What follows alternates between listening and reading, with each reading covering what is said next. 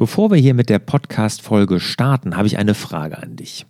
Verrat mir doch mal, wie du so in deinen Arbeitstag startest. Also was machst du so als erstes, als so eine Amtshandlung, wenn du startest? Also wenn du vielleicht dein Büro erreichst oder dich an deinem Arbeitsplatz niederlässt, deinen Rechner hochfährst oder vielleicht muss er auch gar nicht hochgefahren werden. Was machst du da als erstes? Und ich hoffe sehr, dass das, was du da machst, dass das nichts mit E-Mails zu tun hat. Mein Buch Die sieben Geheimnisse erfolgreicher Unternehmer ist erschienen. Und ich habe mir in dem Buch Gedanken darüber gemacht, wie wir hier in dieser Wahnsinnswelt, in dieser Schnelllebigkeit, in diesem Hochgeschwindigkeitsalltag auf Kurs bleiben können. Welche Selbstmanagement-Tools und Tricks wir brauchen, um persönlich, aber auch unser Geschäft auf Kurs zu halten. Und diese sieben Geheimnisse, die gibt es in diesem Buch. Würde mich sehr freuen, wenn du dich dafür interessierst. Du kannst dir eine kostenlose Leseprobe herunterladen unter larsbobach.de-geheimnisse. Hallo und herzlich willkommen zum Hallo Fokus Podcast. Ich sorge für mehr Fokus in Leben und Beruf, sodass wieder mehr Zeit für die wirklich wichtigen Dinge im Leben bleibt.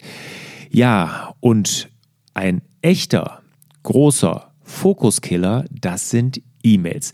Wenn E-Mails nicht sogar der größte Fokuskiller überhaupt sind. Und mir ist ganz wichtig, und das möchte ich euch hier in dieser Folge erklären, warum ihr mit E-Mails nicht in den Tag starten solltet. Weil das ist wirklich ganz schlecht. Und ich kenne viele, und da gebe ich in meinem Buch, in meinem Buch Sieben Geheimnisse, auch Einblicke rein, die sagen, ja, Moment mal, wenn ich nicht in mein, mit E-Mails in den Tag starte, wenn ich also nicht morgens als allererstes, wenn ich ins Büro komme, mein E-Mail-Eingangskorb öffne, wie soll ich denn da überhaupt wissen, was ich den ganzen Tag zu tun habe? Ja, und genau da liegt nämlich das Problem. Und genau das, das ist die große Gefahr von E-Mails. Generell möchte ich noch sagen, es gibt Studien, dass 69 Prozent aller Smartphone-Nutzer in den ersten fünf Minuten nach dem Aufstehen, das hat jetzt nichts mit dem Beruf zu tun oder so, auf ihr Handy gucken. Und da geht natürlich der erste Blick in Richtung Social Media, aber oftmals auch in den E-Mail-Eingangskorb, weil man ja wissen will, was erwartet einen an dem Tag, was hat man da zu tun. Und wenn man das macht, dann ist man hundertprozentig von Anfang an, vom Beginn des Tages nur noch reaktiv.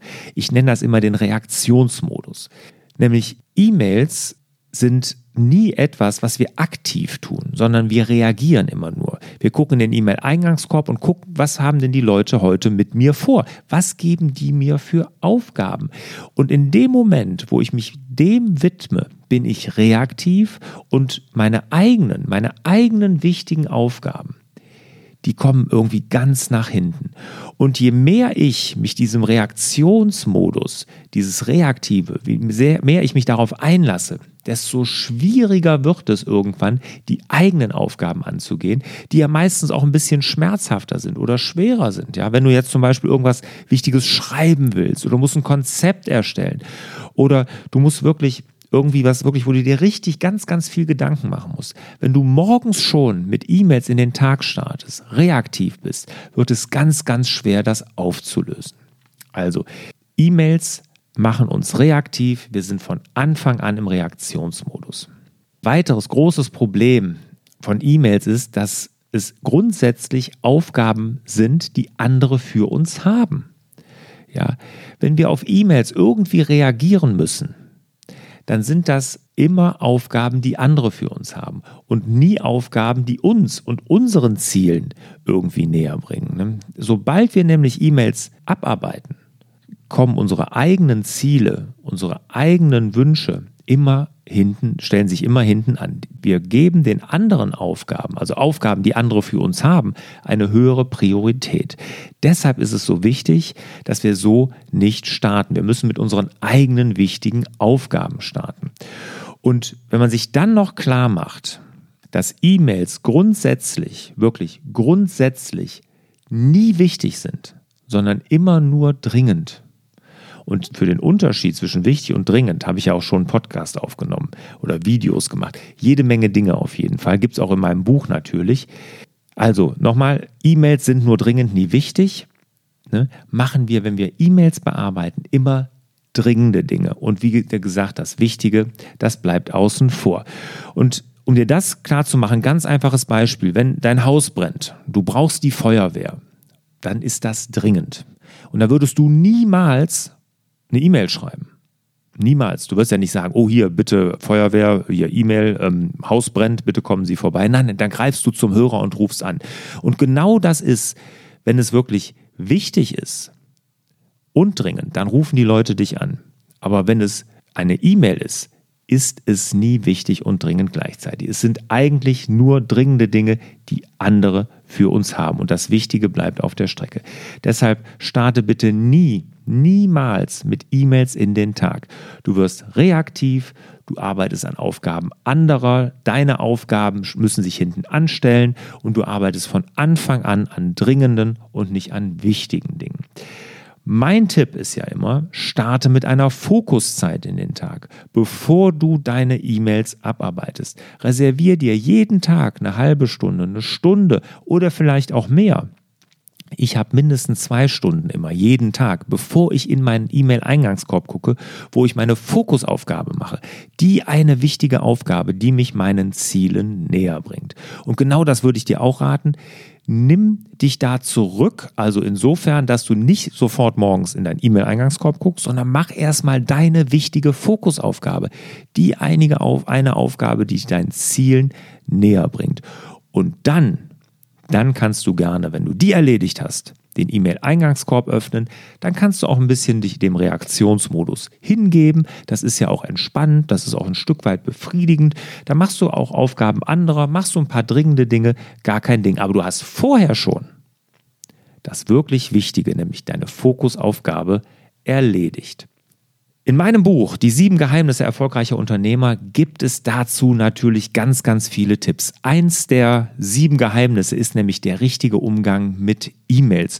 Und hier habe ich mal einen kleinen Ausschnitt daraus gegeben, wie man es machen sollte.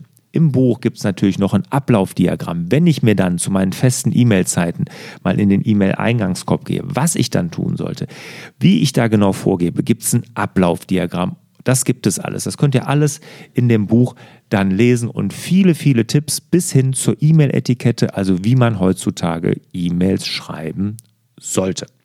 Jetzt würde mich natürlich interessieren, wie du zu dem Thema stehst. Also, was sagst du? Wann öffnest du das erste Mal deinen E-Mail-Eingangskorb? Gehst du mit E-Mails in den Tag und findest das gut? Dann schreib mir gerne hier in die Kommentare natürlich. Oder sagst du, nee, ich bin da wirklich schon von los, ich bin clean sozusagen und schreib mal, was du dann machst in der Zeit davor, wo du wirklich an deinen Aufgaben, an deinen wichtigen Aufgaben arbeitest.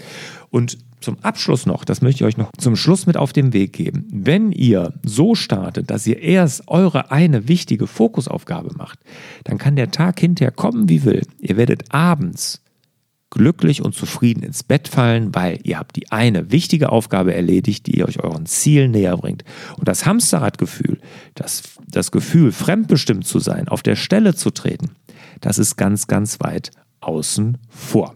Ja, also bitte schreibt hier in die Kommentare eure Meinung dazu, würde mich freuen. Und wenn ihr schon dabei seid hier sich mit dem Thema zu beschäftigen, geht auch gerne mal zu Apple Podcast und vergebt da ein paar Sterne. Auch da würde ich mich sehr drüber freuen. Ich würde mich natürlich nicht über ein paar Sterne, ich würde mich genau über fünf Sterne natürlich freuen.